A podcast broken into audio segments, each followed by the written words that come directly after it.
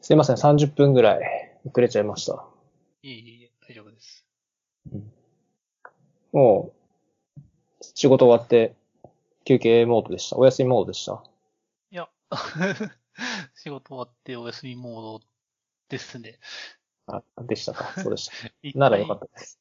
そうですね、休憩して、うん。一回戻って、うんまた、スカイプって感じですあなるほど。ね。なるほどね。いやー、ど、どうすか？最近は。最近ですか？あ、てかあれか。あれなんですよ。年内。年内というか、2021年度は、これ一発目の収録なんで、あ、そうなんですか。うんもうだいぶ月日はたっ、あの、日にち経っちゃったんですけど、あの、明けましておめでとうございますっていう。あ、忘れてましたはい。はい明けましておめでとうございます。これいつまで言うんですかね？いや、もう多分言わないと思いますね。うん。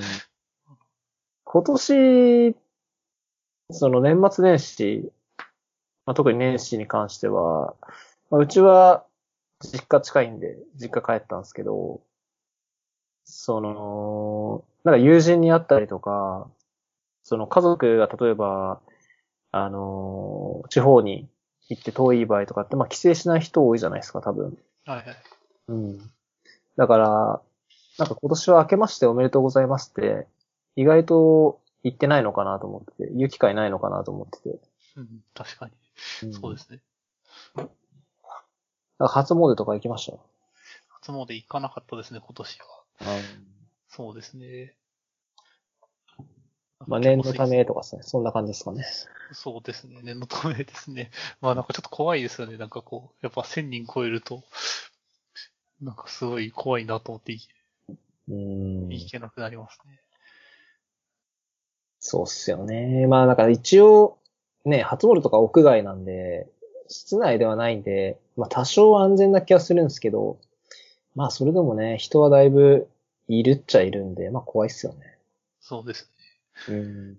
ですね。おみくじすごい引きたかったんで、うんおみくじ注文して、引きましたね、家で。えー、それはな、なんですか？そういうサービスがあるんですか？いや、なんか、100枚入りみたいなのうん。でもらっ、引いてます。あ、あ、アマゾンとかで売ってますね。あーそれは、なんかその、普通のおみくじを買ってそれを引いたってこと？うんそうですね。なんかお寺とかにありそうなおみくじが売られてるんで。それを、それ余ったやつどうしたんですか？余ったやつどうしましょうかね。多分なんか、引きたい時に引こうかなって感じです。えー、それなんかあれですか？じゃあ100枚入りで、なんかその中に大吉が何枚とか、なんか内訳がわかるんですかね？わかるん、あ、そうでしょうね。多分最終的にはああ見て、るとわかるのかなと。なるほど。一応じゃあ、開けないとわかんなくて、その商品自体の詳細とかに内訳が書いてあるってことはないんだ。あ、そうですね。なんか書いてないですね。えでも一応番号が振られてて、1番から100番みたいなのがちっちゃく書いてあります。ー、ああ、なるほど。そうですね。それで番号が出たやつを引いていくみたいな感じですかね。そうですね。気になりますよね。確かに数とか。うん。それちゃんとあれ書いてあるんですか？なんかその旅行運とか、恋愛運とか、金ああ銭あるじゃないですか。その辺全部普通のおみくじと一緒ですね。なんか最初に、なんか詩みたい、なんですかね、金言みたいなのが書いてあって、はいはどう解釈するか書いてあって、そうですね。なんなんか旅行運とか、なんかなくし物が出るとか出ないとか書いてあるようそのままですね。えー、100枚入りはちょっと買いすぎな気もするんですけどね。そうですね。でもまあそうじゃないと雰囲気出ないですからね。ああ確かにね。僕はおみくじはなんかゲームで引いちゃいましたね。ゲームの中にああって、それで引きましたね。そうですよね。うん。まあ、おそらく、今年一年も、きっとコロナは付きまとうと思うんで、まあ、まだあと一年ぐらいは我慢しないと、うん、外出とか、まあ外出、うん、まあ厳しいかなって気がしますけどね。うん、そうですよね。なんか、たくさん人が集まるイベントみたいなのは、なかなか厳しそうですね。うん。まあ多分仕事する上ではね、多分全く支障ないんですけど、まあ自分たちに関しては。まあ、でもやっぱ集まる、集まれるとね、多少、なんだろうな、まあ仕事の効率とかはわかんないですけど、飲み会とかやっぱしたいですもんね。う んそれはありますね。なんか、お店で、みんなで飲み会みたいなのやりたいですよね。むしろそれだけっちゃそれだけなんですけど、ね。そうかもしれないです。仕事に関してはうん。それだけですかね。オフィスはもうね、全然行ってないし、行かなくてももう問題はない状況なんで、まあ、そこはいいんですけどね。あまあでも、機械、機械っていうかサーバーとか触る系の人たちは、ちょっと困ってるかもしれないですね。ああ、自分。でランキングしたりとかしするタイプの人。物を触ったりね。あとは、まあ、もちろん医療関係者とか、ああいう対面で仕事する人っていうのはもう、うん、どうしようもないかなって気がするんですけどね。うん。うんそうですね。もうちょっと辛抱ですかね。まあ、ワクチンが、もうだいぶ進んで、まあ日本ではまだ、ちょっとまだですけど、海外ではもうだいぶ進んでて、うん。まあこれであと1、2ヶ月とか、まあ半年ぐらいかもしれないですけど、すれば、ワクチンは多分、だいぶ行き渡る気はするんですけど、まあね、ワクチンが、それで行き渡ったとしても結局ウイルスなんでね、まあいろいろ最近も変異とかあるんで、まあちょっといたちごっこみたいな感じもまだまだ続く感じはするんで、まだ先は長いかなって感じかな。そうですね。でもまあちょっと結局、やっぱ免疫高めるしかないですね。なんか、うん。ニュースとか追うのもやめて、免疫高めようと思って、よく寝るとか、し湿度高めるとか、うん。R1 飲むとか、ちょっと、聞くかわかんないですけど、なんかそういう運動するのとね、あとはなんかお風呂をちゃんと使ったりするとか、まあなんかそういうのは免疫力高まるんで、あとご飯ね、野菜とか、栄養価の高いものを食べたりするとか、まあ、むしろそれぐらいしかできないですからね。そうですね。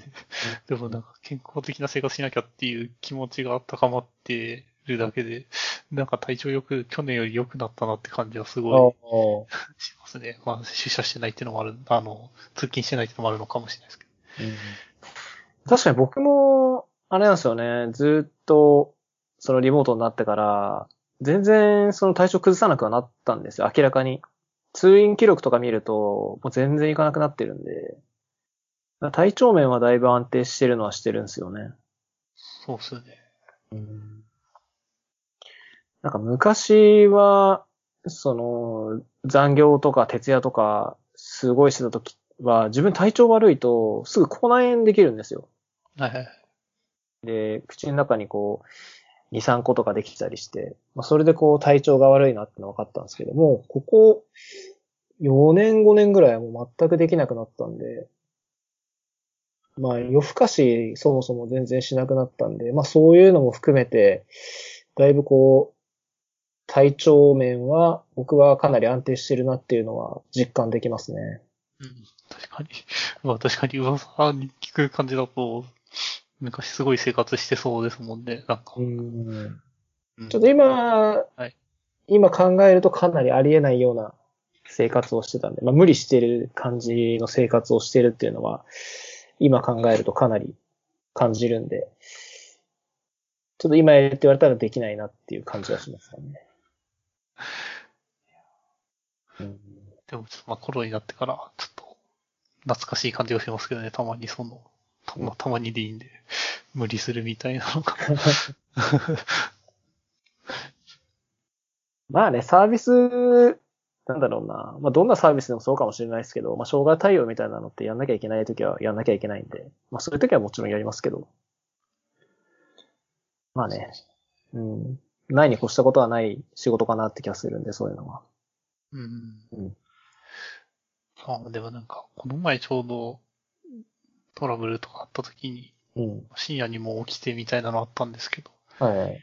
やっぱ、やっぱ、家でこう寝て、復帰して寝て復帰してってできるようになると、全うん。然こう、負担が違いますね。ああ。し その時に出社しなきゃいけないってなるのと、家でこう、出たり入ったりするのだと、やっぱり全然楽だなって感じでしたね。確かにね、それはありますよね。もう起きてすぐですもんね。そうですね。むしろ起きなくてもできるぐらいですもんね。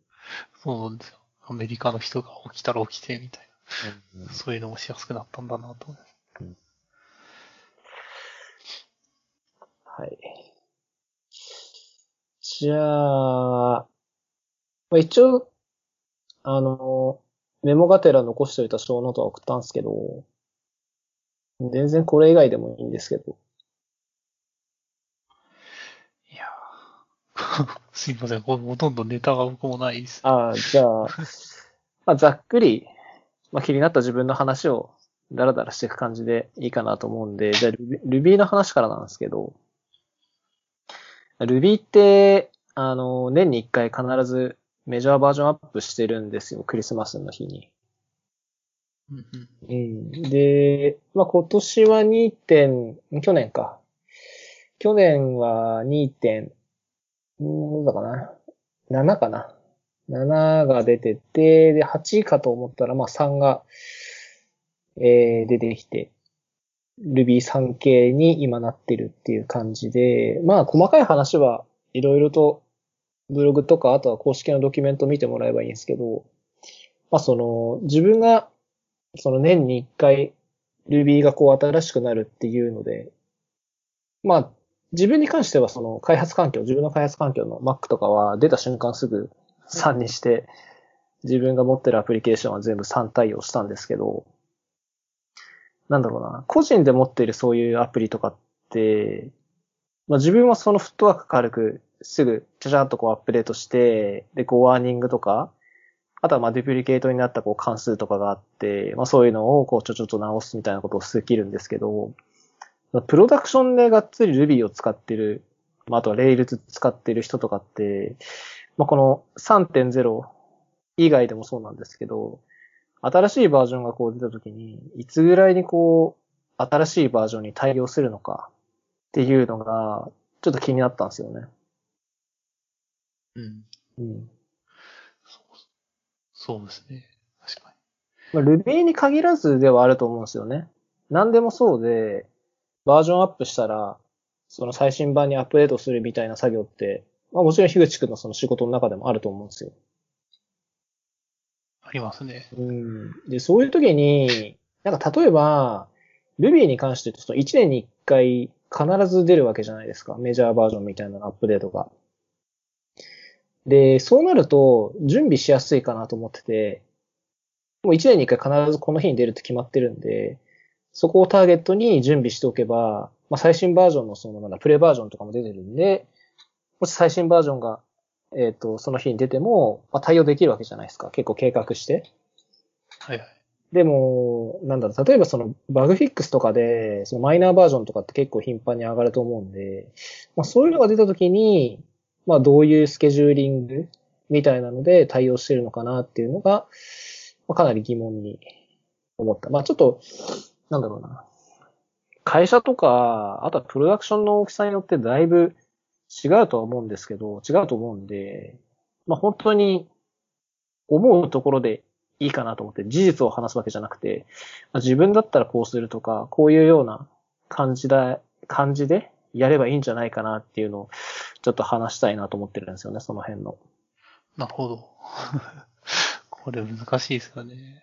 うんなんかあります？その辺の、なんだろう、スケジューリングはこういう風にするとか、まあ、ルール化してるのがあるとかって、なんかあったりします、ルール化してるのは、なんかあまりないんですけど、なんか、とりあえず確実に言えるのは、なんかこう、やっぱりその日までにバージョンアップしないと、まあ、Ruby とか OSS なんであんまないですけど、なんかサポートが切れるとか、なんかど動作がしなくなる可能性があるとか、あとまあ脆弱性が出た時に、そのパッチとかが開発されないみたいな、うんそういう状態になってるやつがあったら、もうなんか切れる前にバージョンアップしようっていうのは、すごい、やっぱ躍起になるかなって思いますね。うん。で、なんか逆に言うとそれ以外の時って、なんかこう、何をモチベーションにバージョンアップしたらいいのかっていうのは、うん。まあだいぶ悩みますね。やっぱりそうですね。その、まあ、バグとかに当たり、基地バグとかに当たらなくなるので、必須上がるなっていうのと、うん。まあ、プログラミング言語だったら、やっぱ、その機能とかが増えるので、うん。コードのメンテナンス性が上がったり、開発効率が上がったりするっていうのはあるかなって思うんですけど、うん。結構その、やっぱバージョンアップするのもコストもかかりますし、まあ、なんですかね。バージョンアップしたことによって、うんなんか、うまく動いたとか動かなくなるってこともうん考えられるので、結構、なんですかね。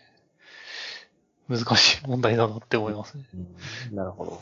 まあ、あと、よ、うん、やっぱりプロダクションでっていう話になると、やっぱ3.0.0とかは、使わないでしょうねって思いますね。あんまり、あんまり使わない。で、なんかやっぱりパッチバージョンとかがある程度成熟したなっていうのはなんとなく感覚で見て、使おう、そろそろ使おうかなっていうのを見て、見、見たりするなと思います。うん、なるほど。個人的にはどうですか？もし、まあ、例えばなんですけど、樋口くんが持ってるプロダク、なんか自分のその、プロダクションとかアプリとかで、まあ、言語なりフレームワークの最新版が出たら、割とすぐ適用するのか、まあそれとも同じ、同じようにサポート切れ待ったりするのかとか。まあ、ものによりますけどね、でもただ作っ、なんですかね、個人で作るときとかは、やっぱり、なんで新しい機能とか、うん。なんですかね、変いわゆる技術的な部分を楽しみたいっていう部分があるので、積極的に上げていくと思いますね。うん。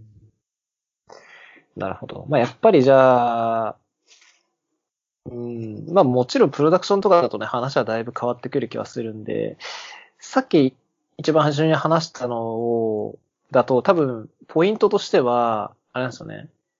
その期限が切れるとか、あとはその脆弱性とかって話になると、その、なんだろうな、最新版の機能が使いたいとか、そういう理由じゃなくて、今使ってるのが、えー、脆弱だったり、まあ、サポートが切れるっていう理由で、新しいのを入れるっていう、まあ、割とこう、後ろ向きな感じの理由なんで、結構多分そういう理由の方が強いのかなっていう、そういう、なんだろうな、そういう時に迫られないと逆にあげないのかなっていうのは、まあ、おっしゃってた通りだと思うんですけど、まあ、そういうのが多いのかなって気はするかな。うそうですーん。まあ、あと、なんか具体的にこの機能がやっぱり、なんですかね、運用上に課題になってて、この機能があるとすごい助かるのにみたいな時はやっぱり、あげます。あの、なんだろう、いその、時間取るようにしますよね、それに対して。なる結構、うん。なんか、アンシブルとか Git ラボとかはやっぱ、なんですかね、その、成成長が盛んなので、ほど。うん。結構そういう機能よく出てきて、なんかすぐ上げたくなるイメージあります。うん。まあ多分すべてのツールでこう一概に、なんだろうな、明確な答えはな、ないかなと思ってるんで、そのね、規模とか、さっき言った、その機能が欲しいとかっていう理由によっては入れたり入れなかったりするので、まあ一概にルールはないかなっていう気はしてはいるんですけど、まあ、言語というか、まあ今回 Ruby がその、まあ自分が好きだからっていうのもあって、この話になったんですけど、その、多分言語をその作ってる、まあ言語に限らずですけど、作ってる人からすると、当然新しいバージョンの方がいいのはいいじゃないですか。ダメになってる点ももしかしたらあるかもしれないですけど、まあ、そのバグが新しくある可能性もなきにしもあらずですけど、機能とか、あとはまあ Ruby のこの、えっ、と3.0に関してはスピードがすごい上がってるとかっていうのもあって、まあいい面をすごい押すわけじゃないですか。作ってる側からすると。うん。だからまあ、そういうのも踏まえて、少しリスキーではあるけど、まあ性能上がったりするとかっていうメリットを踏まえて、まあ入れる方がいいのかなっていうのはちょっと思ったりしますかね。そうですね。もちろんまあ検証とかね、するのは当然だと思うんですけど、検証した上で最低限のその CI とか通れば、まあさらっとこう適用するっていうのは、まあなしではないのかなっていう気もしますけどね。うんなんか Ruby って、なんか僕が使ってたのはやっぱ10年ぐらい前なんですけど、はい。その時やっぱ1から1.8とか1.9とか使ってて、はいはいで、なんか、2系に上げない、上げようみたいな、まあ、メジャーバージョンアップなんでと当然なんですけど、なんか、あの、すごい、そう、Ruby は特に多分、あの、言語を成長させるためだったら、ここ互換性とかあまり気にせず、こう、改用しようっていう、多分、思想があるのかなと思ってるんですけど、はい。けけ結構その個包互換性を持たないようにするじゃないですか。なんか、だからかなり、その1.8とかのコードを2に上げるのきついなって思ってた記憶があるんですけど。うん。力にはだいぶ変わりましたね。あ、そうなんですね。うん。そこがむしろ、うん。なんだろうな。まあ、だからそこがすごかったですね。そこはだいぶ変わったんで。1.8点、なんだったかな ?7 とか、その辺が確かずっと使われてて、で、2が出たんですけど、2だと結構だいぶ違うところが出てきたんで、まあなかなかそこが上がるのを躊躇してたっていう人は多かったんじゃないかなって気がしますかね。うんうん。なんだったかななんか忘れちゃいましたけど、その時 Ruby ってなんか何個かあったんですよね。あの、なんだっけな、軽量 Ruby みたいなやつとか、あとエンタープライズ版みたいなのもあって、なんか結構いろんなのをみんなが使ってたんですよね。はいはいうんそうですね。2系ぐらいからだいぶその辺がなくなって、いわゆる MRuby というか MatsRuby がもう主流になったんで、それぐらいに上げちゃえばまあ、そこからは楽なんですけど、そこに上げるまでが結構大変だったっていう人はなんか多かったイメージがあるかな。だいぶ昔なんでちょっと自分も 記憶は曖昧ですけど、でもそこはすごい変更があった記憶がありますね。それと比べるとやっぱ2系から3系っていうのはそんなに、あれなんですかね。うん。まあ変わってるとこは変わってる、細かいとこすごい変わってると思うんですけど、なんだろうな全然違うっていう感じでもないですし、なんかビルドし直すとかそういうのは全然ないんで、まあ変えやすさ的には1から2より2から3の方が絶対楽だと思いますね。なるほど。じゃあなんか言語のその方針とかそういう感じではなく、あの、1系か2系だけはだいぶ特別だったって感じなんだ。うん。そんな記憶がありますね。まあ、いろいろとね、時代というか、うん、出てきてるツールも昔とだいぶ違うんで、まあその辺もあるかなって気がしますかね。RVM とかまあ、RVM みたいなのも昔もあったんですけど、まあその辺もだいぶ使いやすくなって、そこですごい簡単に最新の Ruby 入れられたりして試したりもできるし、あとはまあやっぱ Docker とかコンテナもあるんで、それでこうちょろっとイメージだけコンテナの、あの Ruby のあの、イメージだけ入れ替えてちょっと試すっていうのも簡単にできるんで、ちょっとその辺も違うのかなって気がするかな。あ確かにそうですね。うんなんか仮想環境みたいなの、まあ、僕も10年前とかにはあったのかもしれないですけど、使ってなくて、すごい、そうですね、2つ PC 用意してた記憶あります。コードに移動してみたいなことやってました。大体こうね、インストールするとグローバルに1個入っちゃって、じゃあ最新版試そうと思って最新版入れると、ね、入るんだけど、あ、元戻さなきゃっつって元戻そうとすると大体コンパイルエラーになって戻せなくて、ちょっとつままるみたいなのもありましたからね。そうですね。うんなんか何のパッケージがちゃんと入ってるかわかんなくなったり。そうそうそうそう。っ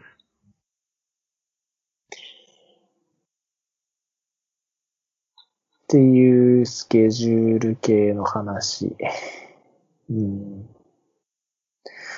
難しいっすよね。だこれ例えば、Ruby でそのさっき言った1年周期なんで、多分1年周期で出て、えっと、まあ、また今年のクリスマスに3.1とかまあ2とか、まあ2はないと思うんですけど、3.1とか出ると思うんですけど、多分 Ruby に限って言えば1年周期で出るから、2年おきに多分メジャーバージョンアップするみたいな感じのスケジュールでもいいかなと思うんですよね。1年に1回やると結構コスト高いと思うんで、2年に1回ぐらいだったらまあできるかなっていうのがあるんで、まあ2年に1回は必ず最新版に追従するみたいなルールでもありかなと思うんですよね。うん。うん、そうですね。そういう、そういう風にできると、なんていうか、エンジニアサイドからは嬉しいですよね。うん。うん。まあ、なんとも言えない。うん。かなりまあ状況によるんでちょっとなんとも言えないですけどね。まあ、気になるのはすごい気になりますね。なんかその、ちょっと書いてあるんですけど、例えばその Windows アップデートみたいなのって、まあささっき言った緊急性が割と高いじゃないですか。脆弱性を基本的に疲れて、それの修正みたいなのが入るんで、Windows アップデートみたいなそのマイナーバージョンアップって基本的にはもうすぐ適用するって感じじゃないですか。はい。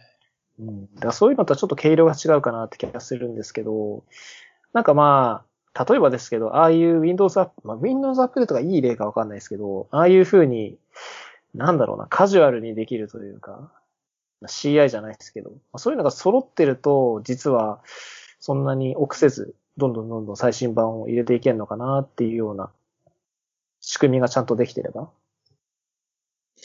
できるのかなって気もしますかね。そうですね。うんテストとかが揃ってればっていうのはありますよね。うんあ、でもそっか、Windows に関しても、そう、例えば Windows 7から Windows、なんだ、Windows 7の次なんだ ?8? で、今あ10でしたっけ？確かはい Windows 10とか。そういうメジャーバージョンアップって多分しないんですよね、みんな。どうなんだろうするのかな？ああ、えっと、普通のローカルの PC のバージョンアップそうそうそう、開発キーとかの Windows のそのメジャーバージョンアップ。なるほど。自分はしましたけどね、なんか、何でしたっけ？セブンの時になんか、8のうん、あアップグレードのやつ買ってしたりとかあー。した記憶あります。それはちゃんと自分で買ってやったってああ。そうです、そうです。自分で買ってやりましたね。なんかすごい、千確か1500円ぐらいで買えた記憶あります、当時。なんかすごい安かった記憶あります。まあ、Windows って、まあ、ライセンス買うじゃないですか。はいはい。多分あれ買えば使い回せるんですよね。なんかいくつか確かライセンスがあった気がしてて、完全に1台使い切りのライセンスもあるし、例えば再インストールしたりとか別のマシンにインストールした時にも同じライセンスが使えるみたいなやつもあったんで、まあそういうの買っとけば多分イメージだけも持ってきて、ライセンス同じの使えば、まあほぼ無料でできるのかなって気がするんで、まああんまりコストかかんずできるのかなって気もしますかね。キャル的なやつですよね。なんか、なんかただ、セブンの時は確か、なんか、セブンのライセンスを持ってると、すごい安く、8に上げられるものがあった記憶がああ、なるほど。なるほどね。わかんないですね。でも、最近もう Windows あんまり使ってなくて、とかなんで。うん僕も使わないんでわかんないですけど、なんか、あの、どうしても Windows が必要で、Windows を VirtualBox にインストールしたんですよ。はい。で、自分ライセンス持ってたんで、そのライセンス使ったんですけど、なんか最近の Windows、うん最近かどうかわかんないですけど、そのイメージ、ISO のイメージが普通にマイクロソフトの公式からダウンロードできて、で、それダウンロードして、 VirtualBox にそのマウントしてインストールしてみたら、普通にそのインストールできたんで、まあ簡単にできるんだなと思って。うんうん。なんか昔というか、僕がそのパソコンを始めた時とかって、その Windows だけ買うとかっていうのはしなかったんですよ、僕は。うんあのーなんだ？なんて言うんでしたっけ ?OEM みたいな ?BTO というんですかね。ああいう一体型というか、もう作ってくれてるやつを買って、もう Windows もライセンスもなんか認証済みのやつで、それを買ってたんで、なんかあんまり自分でその一からライセンス買って Windows インストールしてっていうのは、実は初めてだったんじゃないかなって気がしなくもないですね。うん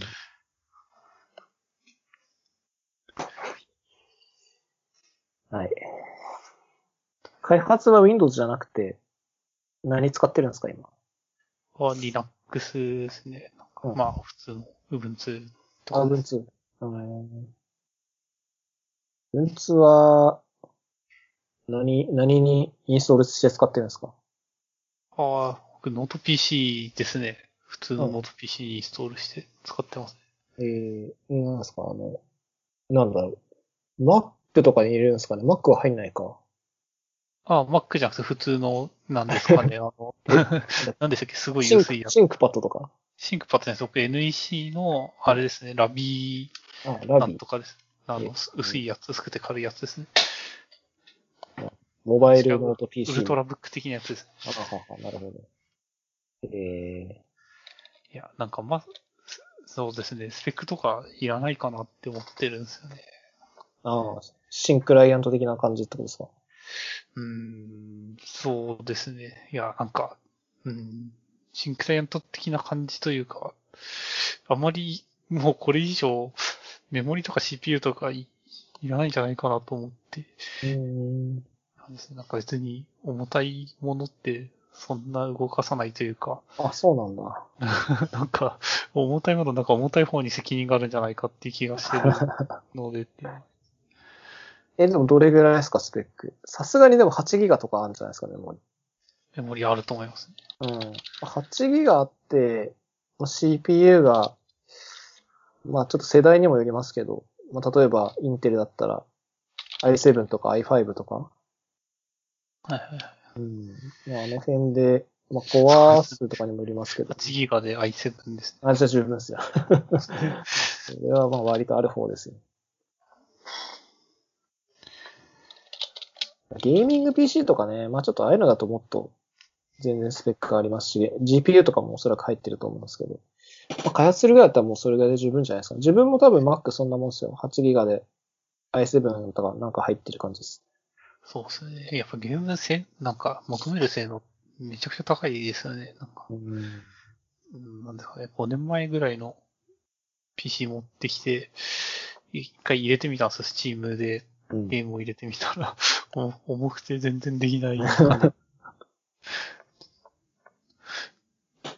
さすがにまあ、ノート PC、ラップトップでやろうとなるとね、だいぶ厳しいと思いますよ。まあ、動くのもあると思いますけど、2D のゲームとかで、しかも、あんまりこう、なんだろうな、背景とか、ああいうのがあんまりこう入れ替わらないで、なんだろう、例えばマイマインスイーパーみたいなやつとか、ソフトウェアみたいなやつとか全然できるのはできると思いますけど、うん 3D ゲームとかね、まあ、最近の FPS とか、ああいう、そのオンライン SPS みたいなやつとか、MMO とか、まあ、ああいうのちょっとできないんじゃないかなと思いますね。そうですね。グラフィックとかなんか物理演算がすごいやつとかはうん厳しいんでしょうね。やっぱでも、で、なんか、じゃあゲーミング PC どのぐらいするんだって、こう調べると、やっぱ、プレステ5すごい安いな。そうっすよね。ゲーミング PC はまあピンキリっすけど、まあ一人で、例えば本当にやるだけだったら、まあ10万ぐらい。最低ラインでも10万ぐらいするかなっていう気はしてて、まあプロ向けとかになると、もう20万とか30万とか、うんもうね、積めば積むほど、ハイスペックにできるっちゃできるんで、まあ、キリはない気がするんでね。そうだね。ゲーム実況とかしてる人は、なんかすごいですよね。うん実況してる人とかで、しかも、なんだろう、例えば、4K で配信してるとか、って人は多分、もう1台じゃなくて、配信用のマシンを別途用意してる気はしますけどね。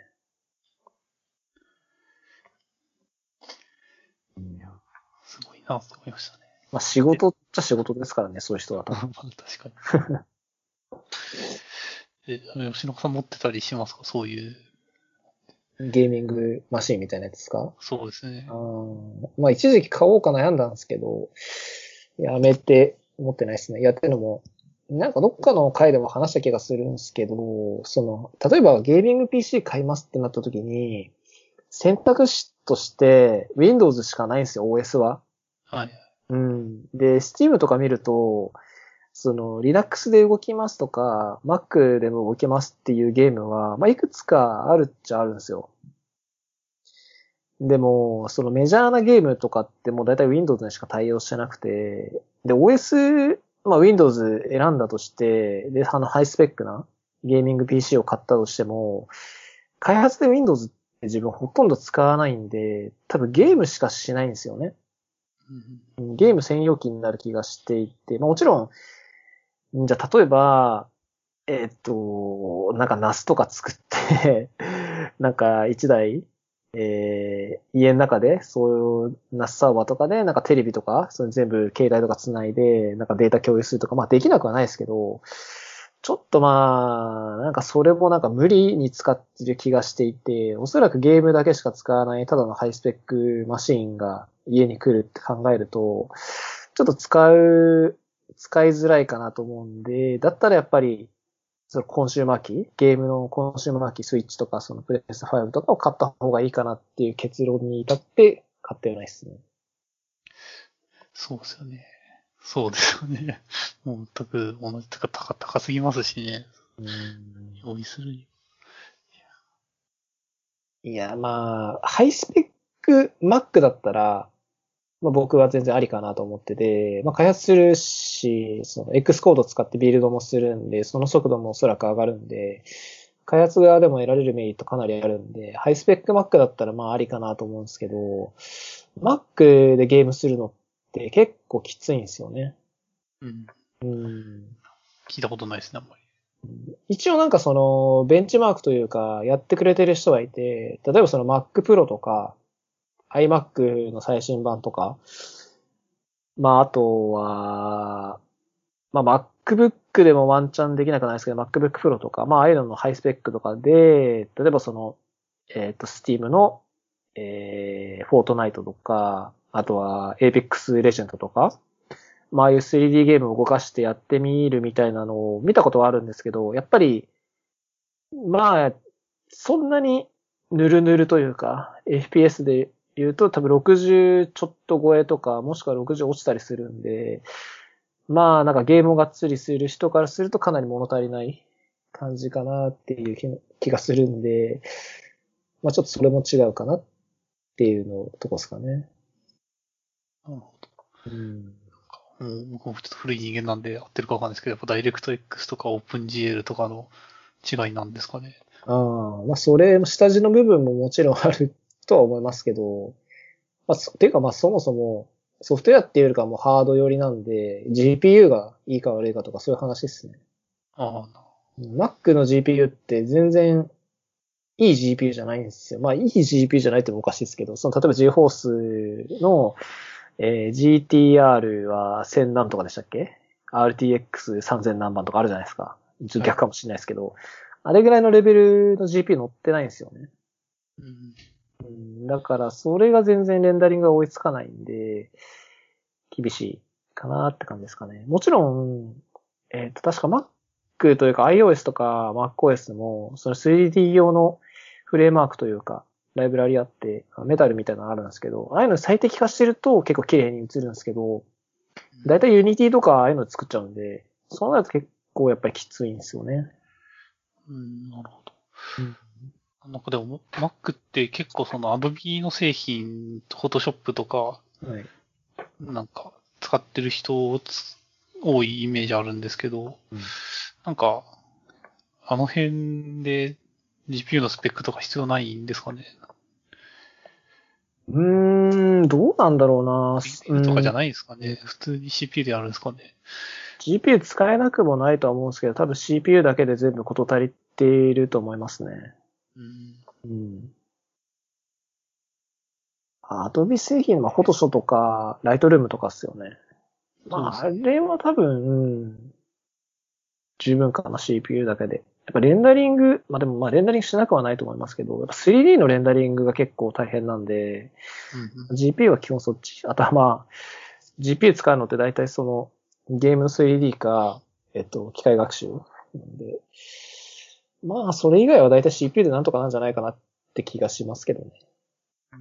うん。うん。なんだかんだ Mac の CPU も、Mac はすごいあの、CPU に関してはすごいんで、まあ CPU でなんとか頑張っているっていう感じですかね。一応なんかあれなんですよ。だからゲームする人のために外付け GPU っていうのがあって、まあ、あるんですね。その Mac 用の外付け GPU みたいなのがあるんですよ。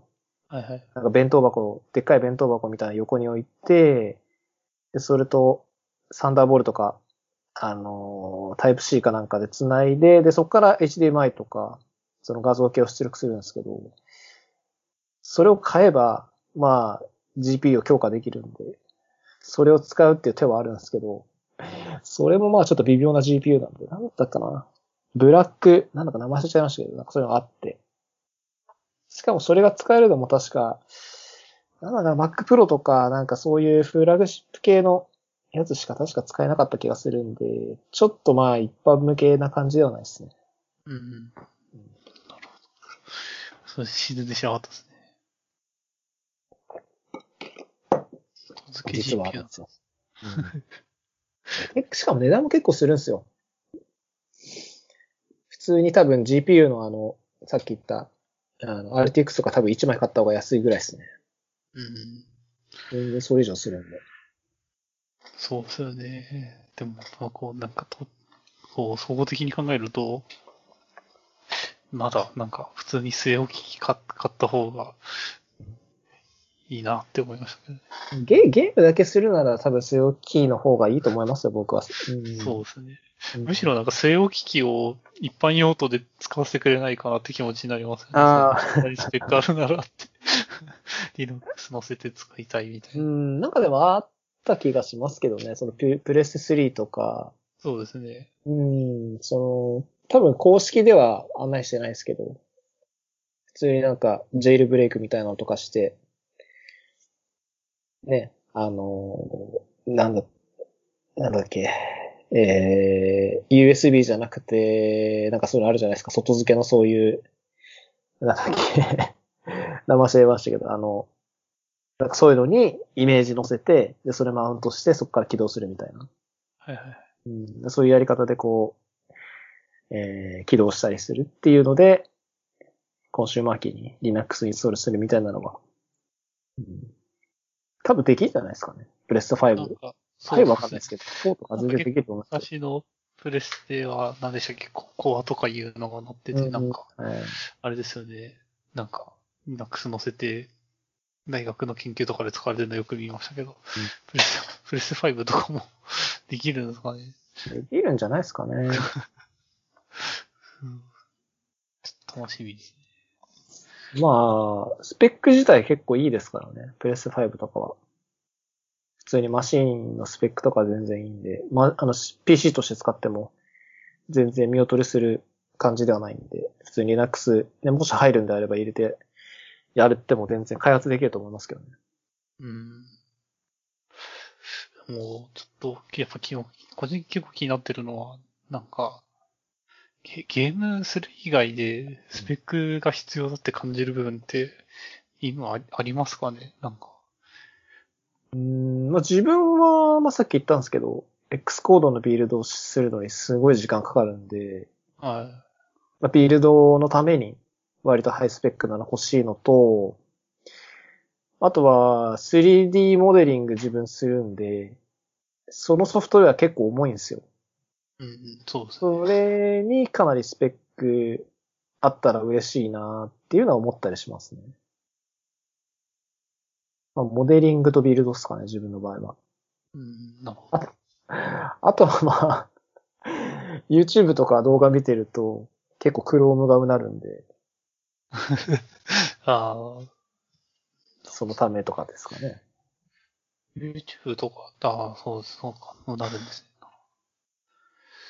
まあ、えあんまり、僕はあんまりタブ開かないんですけど、Chrome。結構タブをいっぱい開いてる人いるじゃないですか。はいはい。うん、多分そういう人は、すっごいメモリーも食ってるし、CPU もまあ食うんで、ちょっとすごい、すごいことになったと思いますよ。そういう人は。そうですね。やっぱでも、個人的に不思議なのは、なんか、やっぱウェブサイトで、すごいメモリ食ったりするじゃないですか。うん。あれって、なん、なん、何にそんな食ってるんですかちょっともう フロントエンドはま詳しくないんですけど、なんか、そんななんですかね、大したことないサイトに見えるのに、ものすごい食ってたりするじゃないですか。なんかすごくそこが納得いかないですね。なんかテキストが見たいだけなのに、なんでそんなに リソース食わなきゃいけないんだっていうのは。やってそうなこととしてはやっぱり JS がバックエンドで動いてて、なんか通信を頻繁にしてるとかうん。AJAX 的な。うん。あとは、Chrome に関して言うと、サービスワーカーみたいなのがいるんで、まあそいつが何かやってるとか。かなあの、YouTube とか動画見るとわかるんですけど、なんか別のプロセス立ってるんですよね、Chrome だと。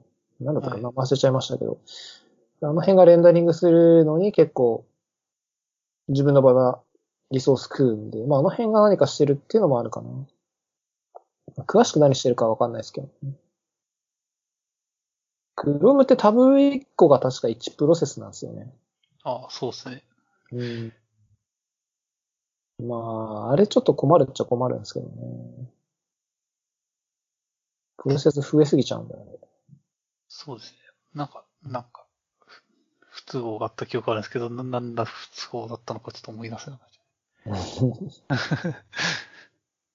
まあ、多分スレッドで動かすよりプロセスにした方がいいっていう考えなんで、まあ考え方としてはまあ全然間違ってはいないんですけど、うん、タブいっぱい開くと大量にプロセス立ち上がって、どんどんどんどんバックエンドで他のプロセスキルしちゃうってこともあるんで、ちょっとそれは困るなって気がするんですけどね。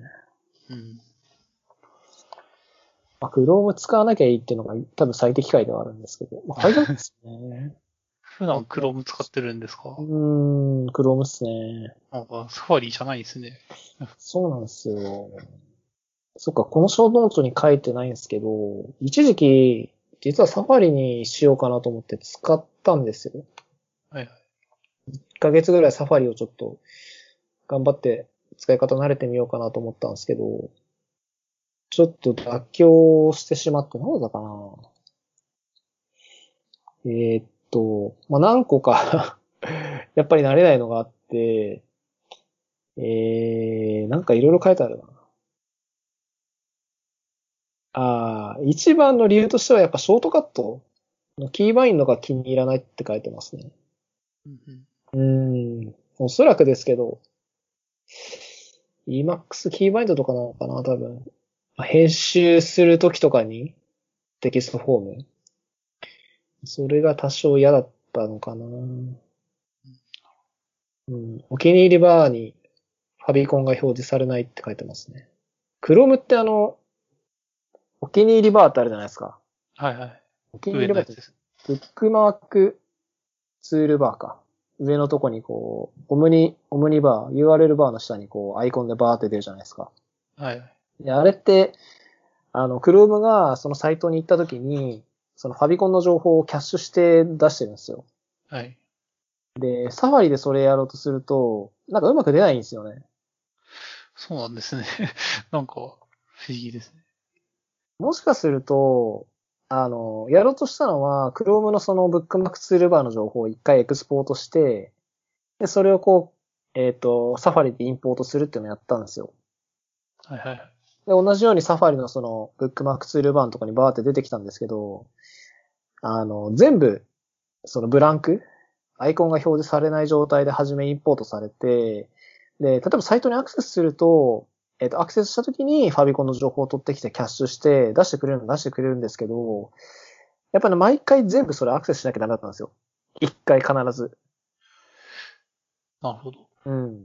それでも、なんか、よく考えると、え、ククロームとかだとインポートする最初が出てくるんですかね？クロームはそうなんですよ。ああ、じゃあ一回接続しに行くんですね。なんか。か、もしくは、わかんないですけど、クロームって同期機能あるじゃないですか。はい。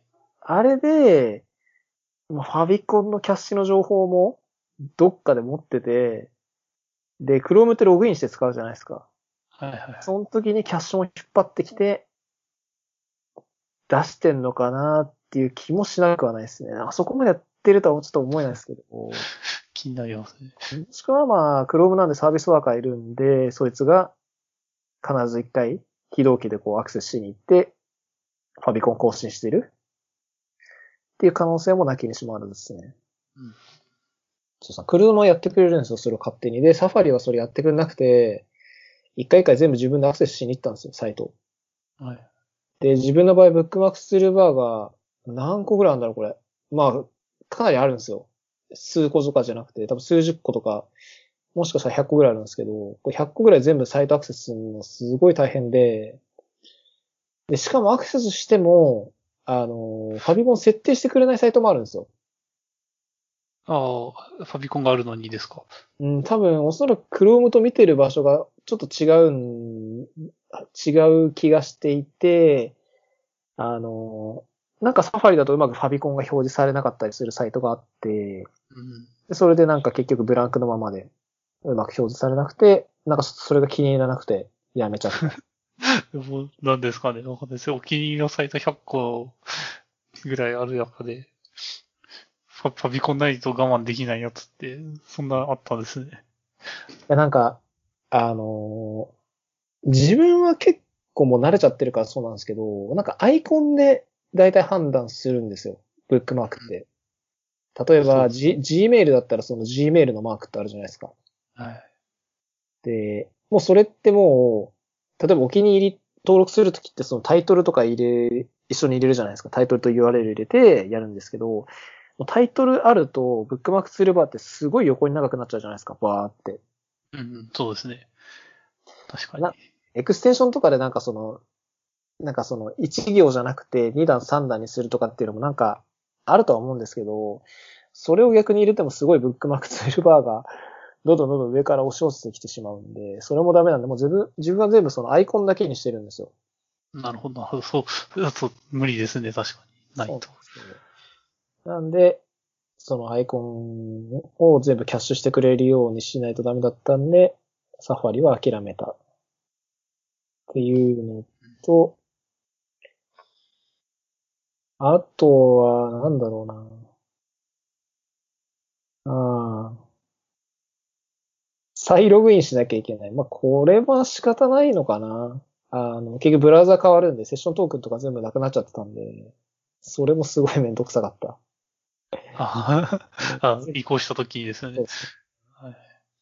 あの、ブックマークのインポートとか簡単な、簡単だし、あと履歴えー、ブラウザーの履歴ヒストリーとか、あとはホームの情報とかの情報は全部サファリ引き付けたんですよ。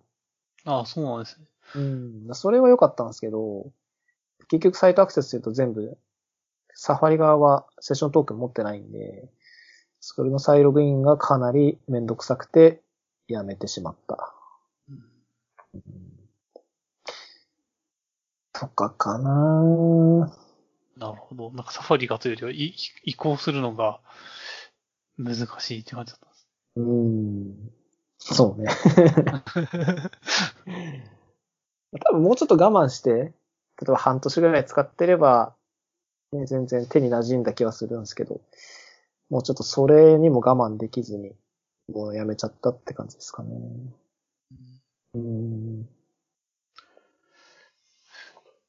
なんかたまにサファリだとうまく動かないサイトとかありますよね。うんそうなんですよ。逆に Safari しか動かないサイトもあるんですけどね。そうなんですね。あのー聞いたことない I、iOS とか Apple が持ってるサイト？はい。で、まあ、自分その iOS のアプリ開発してるんで、アクセスするんですけど、なんかそのアプリをそのサブミットするページみたいなのあるんですよ。名前なんだったかな ?Apple、んなんだったかな？デベロッパーなんかポータルみたいなやつあるんですよ。はいはい。iOS 用の。で、そこにアクセスすると、えっ、と、 Safari だとうまく表示されるんだけど、Chrome とかだと、なんか、ちょっとこう、ずれたりするとか。うん。っていうのが昔ありました。最近あんまりないですけど、昔そういうのがあって、そのアプリサブミットするときだけ Safari 使ってたっていうのはありますね。なるほど。なんか、攻めた機能使ってるんですかね？なんかサファリ独自拡張みたいなの使ったりしてるんですか？うーん、そんな感じな動きはしてましたけどね。面白いです昔の IE とかを思い出しましたけどね。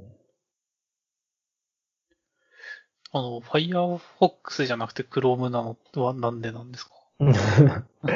ああ、まあ、Firefox も使ってるんですよ、実は。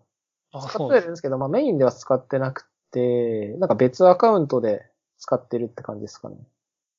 サブアカウントというか。はいはいはい。うんただまあほとんど使ってなくて、Firefox は昔使ってたんですよ。昔とかまあ今も使ってるんですけど、メインで昔使ってて。うんはいで、まあ理由としては、自分でエクステンションを書いてたんですよ。Firefox の。ああ、なるほうん。で、それを使いたいがために、あの、使ってたんですけど、最近使ってなくて、Chrome 側で全部ことちゃりちゃってるんで、Chrome 使ってるっていうのと、あの、Firefox って、Firefox もその Chrome みたいにログインする機能があって、Firefox アカウントみたいなのがあるんですけど、なんかそれがすごい、なんかいちいち、なんかそのなんだろう、Firefox のため、使うためだけにアカウント取ってて、かたや Chrome の方は Google アカウントなんで、1個アカウントあれば他のサービスいろいろ使えるんですよ。うん。それが嫌で、もう全部 Chrome でいいやっていうので、Google アカウント、既存のやつ全部使えるんで、まあ、Chrome だったらアカウントすでにあるし、まあ、もう Firefox が持ってるっちゃ持ってるんですけど、まあ、なんかまあ、うんこっちでいいかなと思って、もう全部 Chrome 使ってるって感じですなるほど。ね。そうですよね。Firefox は悪くはないと思いますよ、全然。悪くはないというか、うん。あの、YouTube とかは全然ちょっと見れたもんじゃないですけど、あの、Chrome のが完全に最適化されてるんで、Chrome とかのが全然快適なんですけど、まあなんか Twitter 眺めたりとか、ブログポストするとか、まあそれぐらいやってる感じですかね。うんうん。なんか、自分が昔、オペラを使ってたんですけど、はい。なんか、縦型のタブが、タブ機能がすごい好きだったんでっていう感じなんですけど、はい。で、なんか、Firefox のエクステンション縦型のタブあるからって感じで使ってるんですけど、はいはい。ククロム、クロムとかもそういうのあるんですかね？なんか、クあロムのあ、あエクステンションれタブじゃないのかな？ありましたね、その Firefox の左側に出るやつですよね。あ、そうですね。み右にも出せるのかもしれない。あれ使ってましたね。あれ確かに便利でしたよね。うん。エクステンションはなんかそれと Vimperator ってやつをよく使ってたんですけど、うん。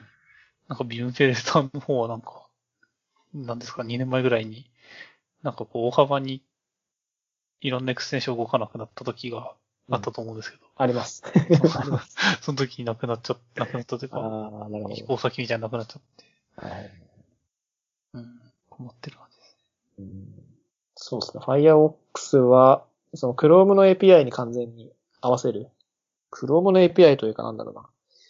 ブラウザーの API を完全に変えるっていうので。昔は、なんか XML と、なんだったかな。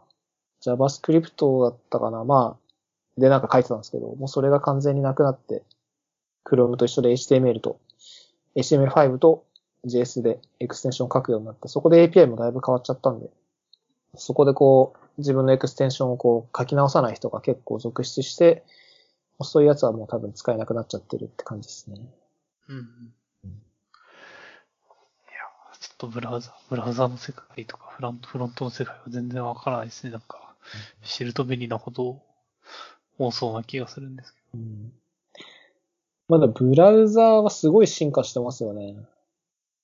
OS になっちゃってますからね、ほぼ。ど。Chrome に関しては。そうですよね。うん。何でもできますからね。今時だとブラウザ上でコード書いて UID みたいなのを使う人って結構いるんですかねあんまりショートカット取られるので嫌だなと思ったんですまあ、いるんじゃないですか？あの、なんだっけ？えーっと、マイクロソフトが出してるやつは何つうんだっけ？マイクロソフト、あ、VS コードの。あれもなんかブラウザーで動いたりするんですよね。そうですね。まあ、僕も使わないですけどね、WebID は基本的に。便利なのは便利なんじゃないですか？うん。確かに、それこそビルドとか向こうに持ってきやすそうですもんね。うん。ブラウザー1個あれば全部できちゃうっていうのはやっぱり楽なんじゃないですかね。そうですね。ちょっと想像できないですね。むしろ、むしろなんかこう、個人的には、ウィンドウ分かれてないと、なんか操作しにくいなって思ったりすることあるので。なるほど。うん。まあね。それもまあ慣れですよ、多分。うん、そうですね。慣れれば多分、結構それでもサクサクやる人はやるんですよね。そうですね。うん。あれ、白川さんってブックマークレットとか、うん。グレースモンキーでしたっけ？うん。懐かしいですね。あのよく使いますかっていう。いやなんか、ー、昔使いましたよ。グリースモンキーは昔使いましたね。うん、あれで JS 書いてなんかハックするってのはようやってましたけどね。そうですね。ああいうのやっぱ使えるとかっこいいなとは思いつつ、全然できるようになってないんですよね。なんかし難しいですよね。まあよくわかんないですからね、そもそも。うーん、なんだろうな今いらないじゃないですか。正直。そうなんですか。うん、ドム操作するのも、その、ブラウザ自体の API 操作するのも全部提供してくれてるんで、グリースモンキーがないと動かないのってあんのかなまあ、な、なくはないと思うんですけど、多分今いらないんじゃないかなって気がしますかね。うん、そうなんですね。うん。え、大体のものがブラウザに最初から入ってるんですか？大体のものが入ってるし、うーん、どうなんだろう。ちょっと、自分も全部 API 網羅してるんでわかんないですけど、多分、うーん、賄えるんじゃないかなって気がしますけどね。うん。グリスモンキーってあれ入ってないと動かないんですよね。エクステンションとかあれがなんかこう、なんだろう、プラットフォームみたいな感じになってて、なんかその上で動くんですよね。ど。あ、そうなんですね。お猿さんのやつですよね。あ、お猿さんのやつです。あの、うん、このサイトだったらこれ当てるみたいなのができるやつです。でも一応今も配られてるんですね、普通に最あ、初に。そうですね。配られてますね。名前変わっちゃってますね、これ。あ、そうなんですか。えー、一応更新もちゃんとしてるっぽいっすね。うーん、どうなんだ？まあ、うーん、エクステンションの場合って、あれなんですよね、エクステンションとして公開しなきゃいけないんで、いろいろと規約とかもあるんで、まあ、そういうのめんどくさい場合にはグリスモンキーでパッとスクリプト書いて、グリスモンキー上で動かした方が気軽にはできるんじゃないですかね。うん名前が違うからもうグリスモンキーって呼んじゃダメなのかな、こ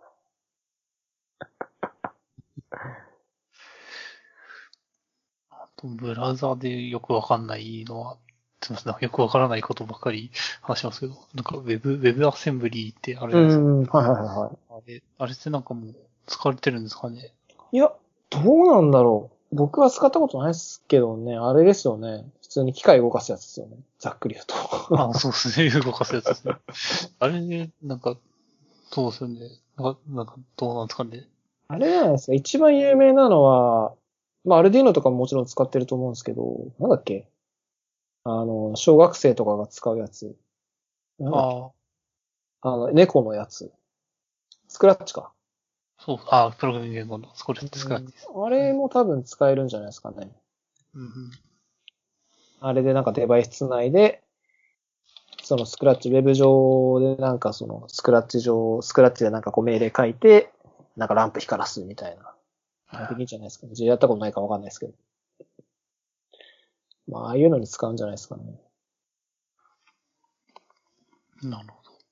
うん。なんか、ララストとかって、なんか、Web アセンブリー向け、向けみたいなの、うん、なんか昔見た記憶あるんですけど。ちょっと、すいません、ちょっと何を目指してるんだろうなということから、あまりよく知らなくて。うんまあでもラストはね、WebAssembly は結構力入れてるイメージありますけどね。僕全く使ったことないですけどね。なんかでも、なんだろうな、JavaScript とか、その Ruby とか Rust とか、いわゆるそういう、なんだろうな、高級言語というか、まあ、その C とかネイティブに近い方の言語じゃなくて、割とその Web とかを使うような言語で、そのデバイスいじるっていうのは、割と昔からこうやってるじゃないですか。はいはい。うん。だからまあそういうのに一環なのかなって気がしますけどね。うん。なんだっけな。あの、Ruby は確かえー、なんだっけ、MRuby だったかななんだったかなデバイス触れるやつがあって、自分は昔それ触ってましたけど、MRuby か。うん。あとは JavaScript は、えっ、と、ジョニー5だったかうんうん。な。うん。徐々には。なんかロボットの、今ロボットかわかんないけど、えー、あるんですよ。JavaScript で。うん。それも Arduino とか確か動かしてしましたね。ジョニー5。うん。懐かしい。あ、そうそう、この この、ジョニー5ハイフン、ジョニー -5.io かな。今ちょっと送りますね、これ。はい。この、ロボットのアイコン。これがなんかう動くんですよね、確かこ ロボットが思ったより、あれでしたね。ロボッれ。こトの、このロボットのアイあるじゃないですか、絵。それドラッグドドロップすると、なんか変なの出てきません？です。ロボットのドラッグアンドドロップでき、できないですね。あ、本当？なんかこれ、この絵をこうイメ、あの、動かすと、あの、女性の人が出てくるっていう、なんかそういうえ噂になってましたね。今も、今も動いてたんで、今もあるんだと思って。懐かしいですね、ジョ。まあ、これと同じような感じだと思いますよ。IoT とかの、その、コンテキストで大体こういうの出てくるじゃないですか。ーはい。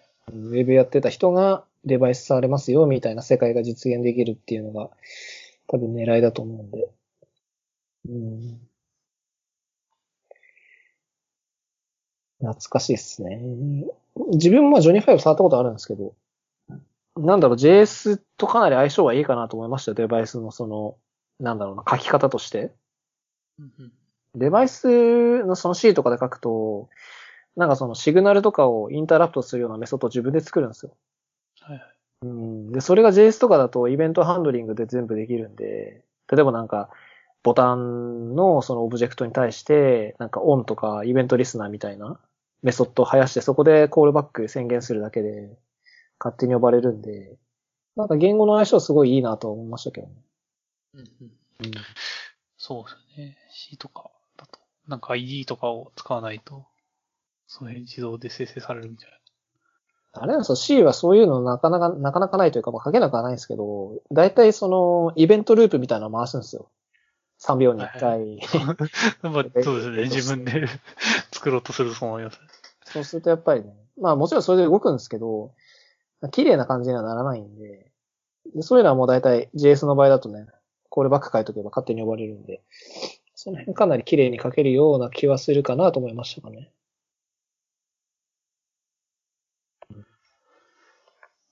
ただまあね、これ多分 Arduino とかは使えるんですけど、例えばじゃあ、まあ、ちっちゃいマイコン？あの、アトメルさんが出してる AT タイニーとかだったかな？ちょっと全然自分も覚えてないですけど、まあ、そういうすごい、本当にその汎用マイコンみたいなやつだと、おそらく C に書き直して C じゃないと書き込めないと思うんで、そういうレベルになると厳しいのかなって気がしますけどね。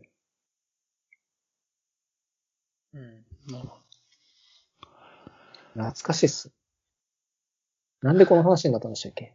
あ、ウェブアセンブリの話か。ど。ああ、そうですね。そうですね。ブラウザとかフロントエンドのよくわからないやつが多いっていう話ですね。いや、だからそのね、ブラウザは本当だから何でもできるんですよ。さっき言った ID も動くし、ウェブアセンブリもできるし。できないことないんじゃないですか？ゲームできるし、チャットできるし、そうですね。動画見れるし。 Slack とか、あとは、なんだ？ね、 Zoom とかも動くし。メールも受信できるし。全部できるんじゃないですか？なんかこう、ブラウザだけでいいじゃないかって思いますよね。なんかこう、Chromebook とか、なんか、すごい昔に聞いたんですけど、うん。もうあるんですかね？と思ったら結構。あります、 Chromebook。普通にクロームブックこそその本当に Chrome だけなんで、その目指してるところだと思いますよ。さっき言ったその Chrome だけで全部やるっていうところのゴールが多分、ゴールというかまあなんだろう。それを体現してるのが Chromebook なんで。Chromebook 使ってる人に会ったことありますか？うん、僕はないかなうん。もしかしたら、まあ使ってんのかなっていうような人もいますけど、うん、なんか知り合いでっていうのはないですね。うん。まあ、Chromebook って、どちらかというとその iPad とか、タブレット側のデバイスだと思うんで、はいちょっとまあラップトップと並べちゃうのは買えそうかなって気がしますけどね。まあ確かに。確かにそういうの、なんかサイサイネージで使うとかはすごい使いやすそうですね。黒ブラウザだけしかいらないみたいな結構多いですもんね。うん。あの、ね、駅とか、のやつとか、そうですね。あとはなんかあれですよね、その、オフィスとか行った時に、その、ウェルカム、なんだろう、ボードじゃないですけど、会社紹介とかの動画流したやつとかで、そうですね。わざわざ Windows 使わなくても確かに、ウェブでアクセスできればそれ流しときゃいいかなって気がしますかね。起動も早そうですしね。うん。はい。えー、脱線に次ぐ脱線だったんで、ああ、ごめんなさい。うんル、ルビーじゃなくなってます、実は。いいですけど、うん。YouTube の話が出たんで、ちょっと YouTube の話していいですか？あ、はい。僕の大好きな YouTube。まあ、今年はちょっとどっかで YouTube ライブしたいなと思ってるんですよ。はいはい。うんここの、ポッドキャストの流れでですか？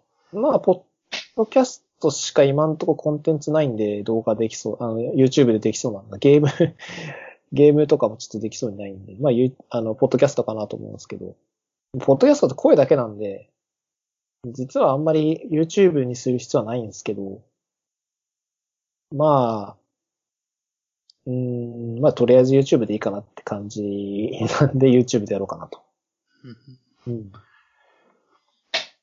ライブになるとね、まあ、その聞いてくれてる人がいるかいないかとか関係なく、あれなんですよね、全部乗っちゃうんで、ちょっと気にしながら喋る必要はあるかなっていうのは多少思うんですけどね。そうですね。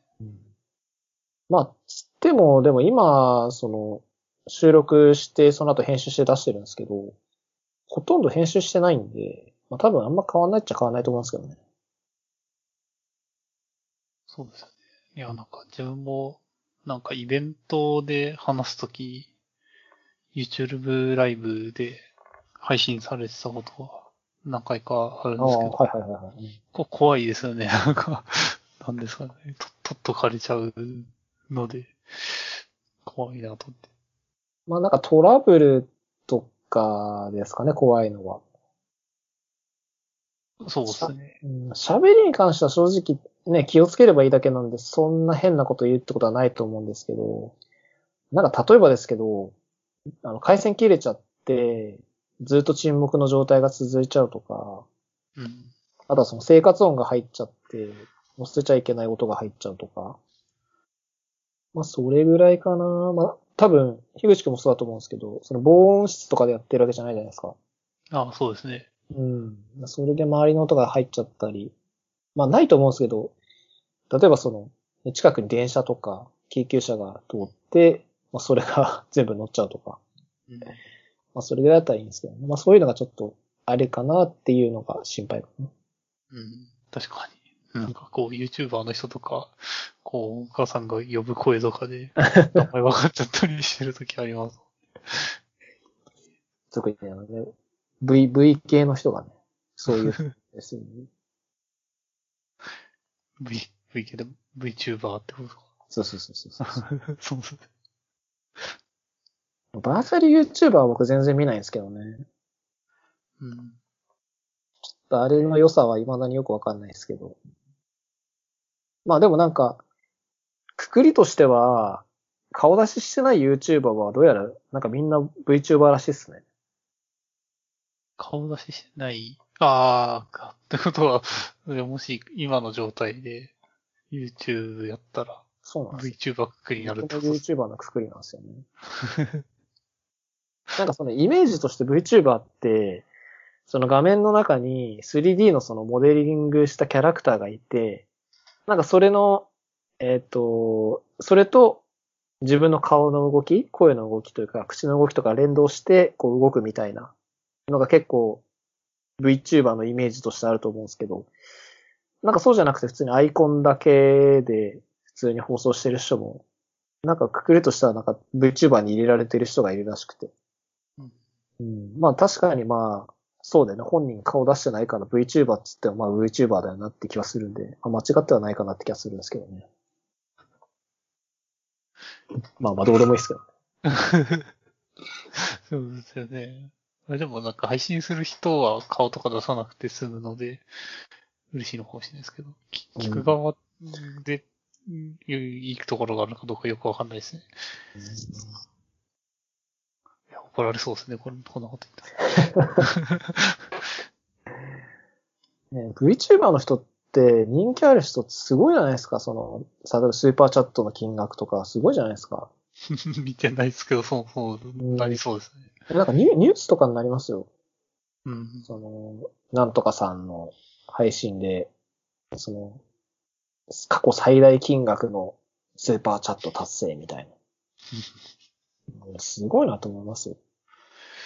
怖いですね。なんかその、ね、あの、アイドルのそのファンみたいなイメージなんですけど、その VTuber の人がすごい好きで、その投げ銭、スーパーチャットをずっとやってるんだけど、もうお金がなくなっちゃったから、なんかその金融会社から借りて頑張ってスーパーチャットするね、みたいなのをなんか送った人とかがいるらしくて、ちょっと真相はわかんないですけどね。うん、すごいなと思いますよ。まあでも確かに、思ってみればアニメキャラクターのファンとかになったら、その人がこう、喋ったら、お金入れたいなって思いますもんね。なんか、思いそうですもんね。まあ、自分がね、そのファンの、ファンというか好きなことにお金を入れるっていうこととは変わりないんで、まあ、そういうの、そういう意味では全然な、なんだろう。全然お金スーパーチャットする気持ちはわからなくはないですけど、まあそのね、なんだろう、お金、生活費をね、削ってまで やる必要はないかなって気がするかな。うん吉野さんで YouTube ライブするときはうん、スーパーチャットはありでやるんですか？いや、多分、まあ、なしでやる予定だったし、多分できないと思いますね。あ、そう、できないとかあるんですね。あの、確か、なんかよくわかんないですけど、自分はなんか収益化できるようになってたんですけど、なんかまあ、基準があって、なんか確か、えっ、と、とチャンネル登録者数が、えっ、と、何千人、千人とかいないと確か収益化できないとか、動画が何本上がってないと収益化できないとかみたいな基準があって、多分それ満たしてないんで、多分できないと思いますね。ああ、残念ですね。やってみたいなと思ったんですけど。いや、わかんないです。もしかしたらできるかもしれない。なんか一応広告は貼れるんですよね。なんかよくわかんないですけど。収益化オンにしますかってよく聞かれるんですけど、してないんですけど、それはオンにできる多分広告は入れられるんですけど、あの、スーパーチャットはちょっとわかんないですね。見たことないんで。見たことないっていうのはまあ設定する気がなかったんで見たことないんですけど、もしかしたら見ればオンにできるかもしれないですけど、えーやらないです。はい。そんなはいはい。めんどくさそうなんでやらないです。えーでも、あれですね、ポッドキャストしかないって言ってますけど、なんかこう、たまに話に上がる作ってるアプリがどんな感じなのかって、うん紹介してほしいですね。おー僕でも自分のアプリのそのデモ動画みたいなの上げてますよ、いくつかは。そうですけどね、なんか YouTube ライブだとこう、チャットで質問できるじゃないですか、これ。うんちょっと動かしてみてくださいね。楽しそうだなと。うんまあ別に、全然自分がやることには、やること自体はいいんですけど、まあ需要があるかどうかっていうと、まあちょっとそこには疑問なんで。うんそうかうん。時間があまりに余って何もすることがなくなったら、まあ、多分、スマホの動画出すのは結構簡単なんで、まあそれぐらいだったら多分できるかなと思いますかね。あの、めんどくさいのはあれなんですよね。例えばゲーム配信するってなった時に、その外部のデバイスの映像を取り込むのがすごいめんどくさいんですよね。ああ、そうですよね。キャプチャーボード的なのになりますよね。で、あの、まあ、自分配信しようとしても、もうラップトップ、MacBook しかないんで、あの、MacBook キャプチャーほぼできないんで、か、ほぼできないとか、もうデバイスがあの外付けのキャプチャーボード買う買わないとダメだし、持ってないんで多分できないんで。やるとしたら多分スマホの画面出すぐらいしかできないんで。やるとしたらそれぐらいかな。うん。まあや、やらないですけどね。やらないですけど。うん、まあ、とりあえずはなんかその、ライブのアーカイブを残したいっていうのがあって、まあ、それでちょっとやろうかなって感じですかね。うんで、あとは、ちょっと最近試したんですけど、YouTube の API ってあるんですよ。うん。はい。うん。例えばその動画持ってくるとか、動画のコメントを一覧持ってくるとか、あとはライクがいくつされてるとかって持ってこれるんですけど、あの、YouTube ライブの時に、そのチャットが流れるじゃないですか、さっき言ったチャットが。あ右側に出てるやつです。うんはい。であれを取ってくる API もあるんですよ。なんか、当然というか、まああるんですけど、あの、YouTube って、その、コメントとチャットってあるじゃないですか。はい。コメントはその動画につく、えー、なんだコメントというか、まあ、動画の、UI で言うと動画の下の方にこう、ユーザーの人がコメントをしていって、まあ、掲示板みたいな感じで、どんどんどんどんコメントできて、まあ、レスみたいなのも送れるみたいなので、コメントって機能があるのと、そのライブをしてる時にだけリアルタイムでユーザーのコメントが流れるっていうチャットの機能があって、でそのチャットの API もあって、それをちょっと触ってみたんですよ。うん。で、そしたら、まあ、いくつか分かったことがあって、YouTube のそのコメントの API っていうのは動画についてるんでいつでも取れるんですけど、チャットの API はライブ中にしか取れないんですよ。うん。なんで、例えばそのライブしてる、配信してる人が行った時に、えーその動画に対するチャットの API 叩けば取れるんですけど、その人がライブをやめたら一切取れなくなっちゃうんですよ。うん。なるほど。だから、例えば、この人のライブがありました。で、その時に流れてるチャットが欲しいですってなって、後から取ろうとしても取れないんですよ。そうなんですね。そうなんですよ。あれでも、うん、そうなんですね。で、なんか他の取り方あるのかなと思ったら、自分が調べた限りなくて、でこれじゃあライブのチャットの情報を取ろうとしたら、その人がライブを始めたタイミングの一緒のタイミングでやるか、もしくは、ブラウザーをクローリングして、スクレーピングして、ブラウザーのドームの情報を解析して、チャットの情報を取ってくるしかないんですよ。うん。そうなんですね。で、まあ、自分何がしたか、か、しあの、したかったかというと、あの、YouTube ライブって、そのブラウ、あの、した後にアーカイブできるんですよ。で、アーカイブしておけば、そのライブが終わった後に、ライブ見れなかった人がその見れるようになるんですけど、その時にアーカイブ見ると、ブラウザで見ると、右の方にチャットのリプレイっていうので、こう、チャットが流れるんですよね。ああ、出てきますね。うん。あれを実現したかったんですよ、実は。同じように。チャットのアーカイブを、をその自分の動画のアーカイブをしたときに、その、自分のサイトで自分のアーカイブを見たときにチャットのリプレイも流れるようにしたくて、チャットのリプレイどうやって撮るのかなと思ったら撮れなかったんですよね。そうさっき言ったみたいにライブしてないんで。はでブラウザで見るとチャットのリプレイってバーって流れてくるんで、これどうやって実現してんのかなっていうのがすごい気になったんですよ。どうやってるんですかね。うん、まあ、かん、多分答えはないんですけど、自分が予想したのだと、えっ、と、多分専用の、もしかすると Chrome 専用の、まあ、Chrome なのかな ?YouTube 専用の、えっ、と、YouTube のクライアント専用のまあ隠し API みたいなのがあって、それを使って持ってきてるっていうのが一個と、もしくは、えっ、と、まあ、どっかに、あでもないかな。うん、Chrome がキャッシュしてるっていうのも考えたんですけど、ちょっとそれは考えにくいかなと思ったんで、まあ多分どっか別の場所に保存してあって、そっから引っ張ってきて、まださっき言ったみたいに隠し API というか、まあ見えないとこから引っ張ってきてるのかなっていうのが予想っちゃ予想なんですよね。隠し API っぽい感じはしますよね。うーん。あの、なんかアプリによっては、出ないんですよ、チャットのリプレイが。なんだったかなあの、Fire、うちちょっといくつかデバイスがあるんですけど、Fire TV のデバイスの YouTube アプリ。とか、えっ、と、Chromecast の、Chromecast、なんだっけ、with、えー、Android TV だったか Google TV だったかっていうデバイスの YouTube アプリとか、あと iOS の YouTube アプリとかいろいろあるんですけど、なんかそのアプリによってはチャットのリプレイ出ないやつもあるんですよ。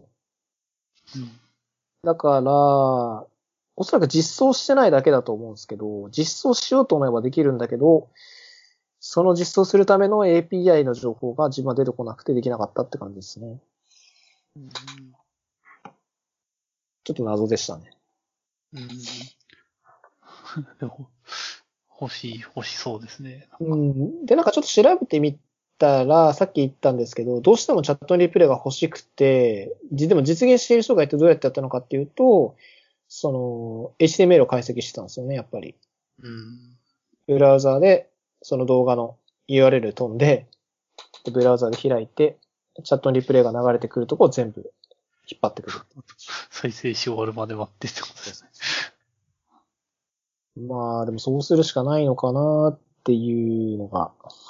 もしかしたら、うん、ちょっと調べてないかわかんないですけど、Chrome のあの、開発ツールとか使って、コンソールとか、あとネットワークの情報を見ると、もしかしたら叩いてる API がわかるかもしれないですけどね。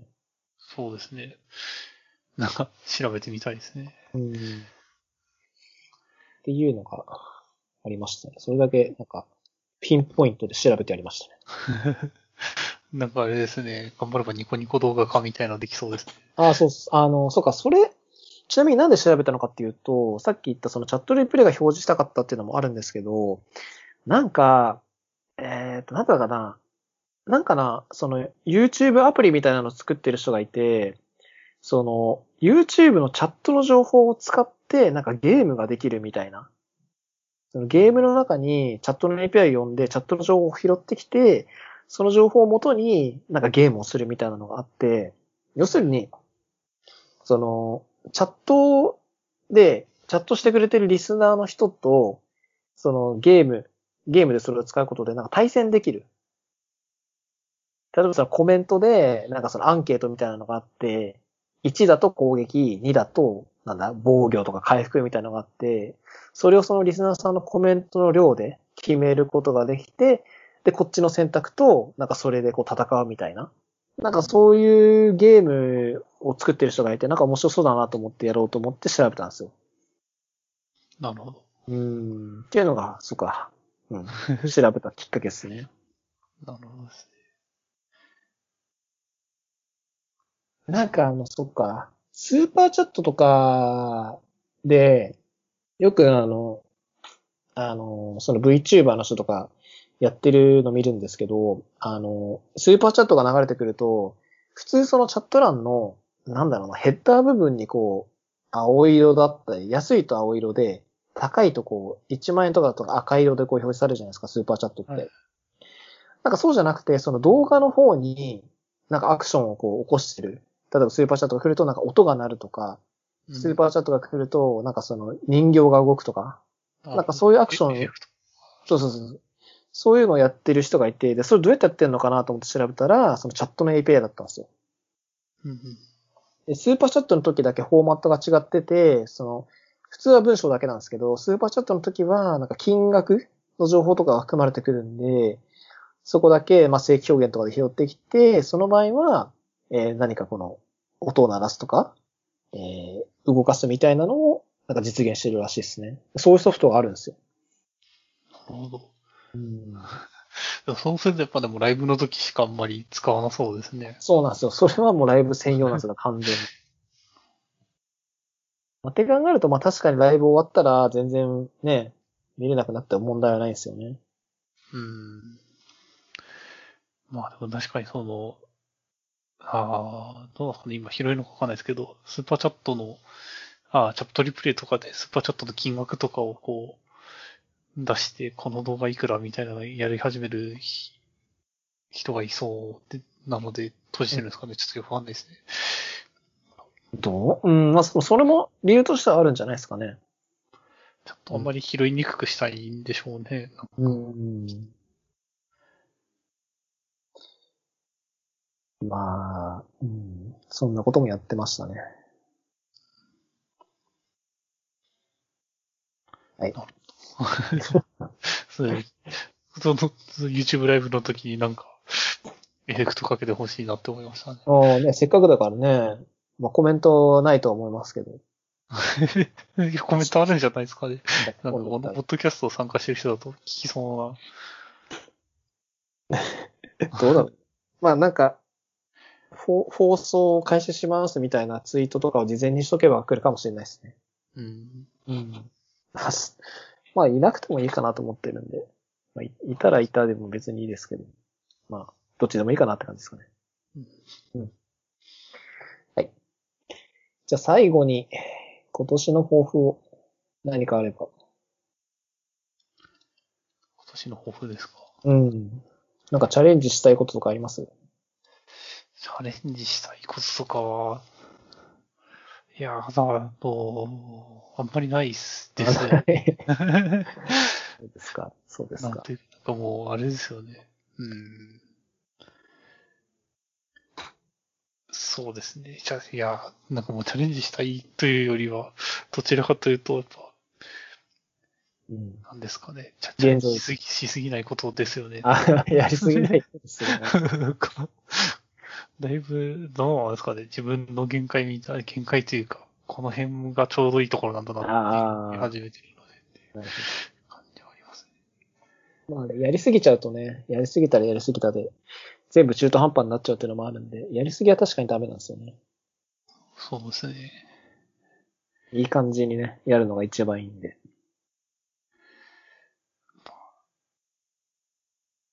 いや、難しい質問ですね、これは。ま あ僕はなんかまあ、一応まあ毎年考えるようにしてるんですよ。今年できなかったこととか、来年やりたいこととか一応考えるようにしてて。まあ目標を持ってなんか、あ目標がなんかあった方が、まあゴールが決まってるから、なんか困った時に、なんか何もやることないなーってなった時に、一応なんかそういう時の道しるべになるかなと思って、うん。うん、決めてはいるんですけど。まあなんか基本的にずっとやってたことはまあ今まで通りやろうかなと思ってて。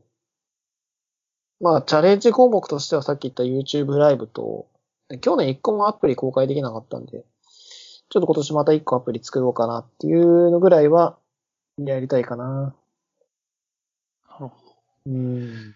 ただまあ、正直その2つに関しても、なんだろうな。完全に新しいことじゃないんですよね。既存のことに対する延長って感じなんで、なんか本当に自分がやったことないことを一個チャレンジしたいなと思ってるんですよね、今年。うん、ちょっとまあコロナで、なんか新しいことをやり始めるのに、まあ向いてないこともあると思うんで、ちょっとまあその辺の選択は狭まっちゃうかもしれないですけど、まあなんかね、な、じゃあなん、じゃあ何かって言われるとないんですけど、今んとこ。う ん全然関係ないことやってみたいですね。ああ、確かに。全然関係ないこと。なんかありますか？一昨年ぐらいにはその一つとしてダーツ始めたんですよ。はいはいはい。うん。今も続けてるんで、まあそれはまあいいんですけど、まあ、それぐらいちょっとなんかやったことないことチャレンジしようかなっていう。うん、なんか、あれですよね。すなんていうか、こう、鍛えるとスキルがつくみたいなものの方がいいですよね。ああ、確かに。そうっすね。なんかアウトプットしやすいやつだと自分は合ってる気がしますかね。うん、ジャグジャグリングとかですかね。おボールー。を持ってやるみたいなやつとかですかね。おー。あ、それいいかもしれないですね。うん、家でもできますしね、ある程度は。うん。それ確かになんかあれですよね。動画撮ってね。YouTube に上げやすいんじゃないですかね、それ上げやすそうですしね。うん。なるほど。なんか、そそう、それ、それ VTuber できたらすごいですね。そのボールにも、まあセンサーつけるか画像解析だけできる。そこまで映してくれたらすごいですジャグリング系 VTuber ですかね。ね。そうですね。ものの方にも、もうちゃんと映るやつが。確かに。なるほど。技術的なチャレンジにもなりそうですなりそうですね。あれ、なんですけど、リアルセンスとか使ってやってほしいですね。ああ。まあ、せ必ず確実にまあそういうキャリブレーション系のセンサーは必要になりそうですけどね。そこまでやるかっていうのもありますけど、だったら実写でいいんじゃないかって気もするんですけど。なんか、かですか？なんかでもスキルが好きそうなやつは思い浮かばないですね。まあ僕は将棋が趣味なんで、将棋とか言いたくなりますけど。うん。将棋って、なんかプロライ、あ、そっか、将棋は大変なのか。大変なんですよね、プロになるの。あ、そ将棋、れなん将棋海岸とか行かなきゃいけないですよね。え、え、え、なんですか、将棋会？奨奨励会でしたっけ？なんかそういうのありましああ、たよね。そうです、そうです。奨励会に入んなきゃいけないし、年齢制限もありますから、もう慣れないですね。なるほど。将棋は大変か。僕、麻雀プロにはなろうと思ったんですよね、一回。ああ、そうなんです。麻雀するんですね。うん。麻雀プロ結構簡単になりそうだったんで、まあ、テストを受ける感じなんですけど、はい。ライセンスぐらい取っとこうかなと思って、チャレンジし、なんか今年、なんか大体年始ぐらいにやってるんですよね、確か。うん。うん。でなんか今年なんかコロナでやったのかやってないのかちょっとわかんないですけど、ちょっとタイミング的には今年は厳しそうだったんで、今年はなんか去年か。まあ来年とかですかね。まあでも、麻雀のプロライセンスあっても多分、さっき言った多分ジャグリングできた方がいいんじゃないかなって気もするんで、そうちょっとまあ、うん、微妙っちゃ微妙なんですよね。逆にもプロライセンスとかあるんですかねなんか。どうなんですかね検定とかなんですよ、検定。ああ、そうです。でも、ジャグリングこそなんかこう、収益化していいとか、ダメとか、あってほしいですよね。まあでも路上パフォーマンスとかってあるじゃないですか。ああ、はい。まああんな感じだったらいいんじゃないですか？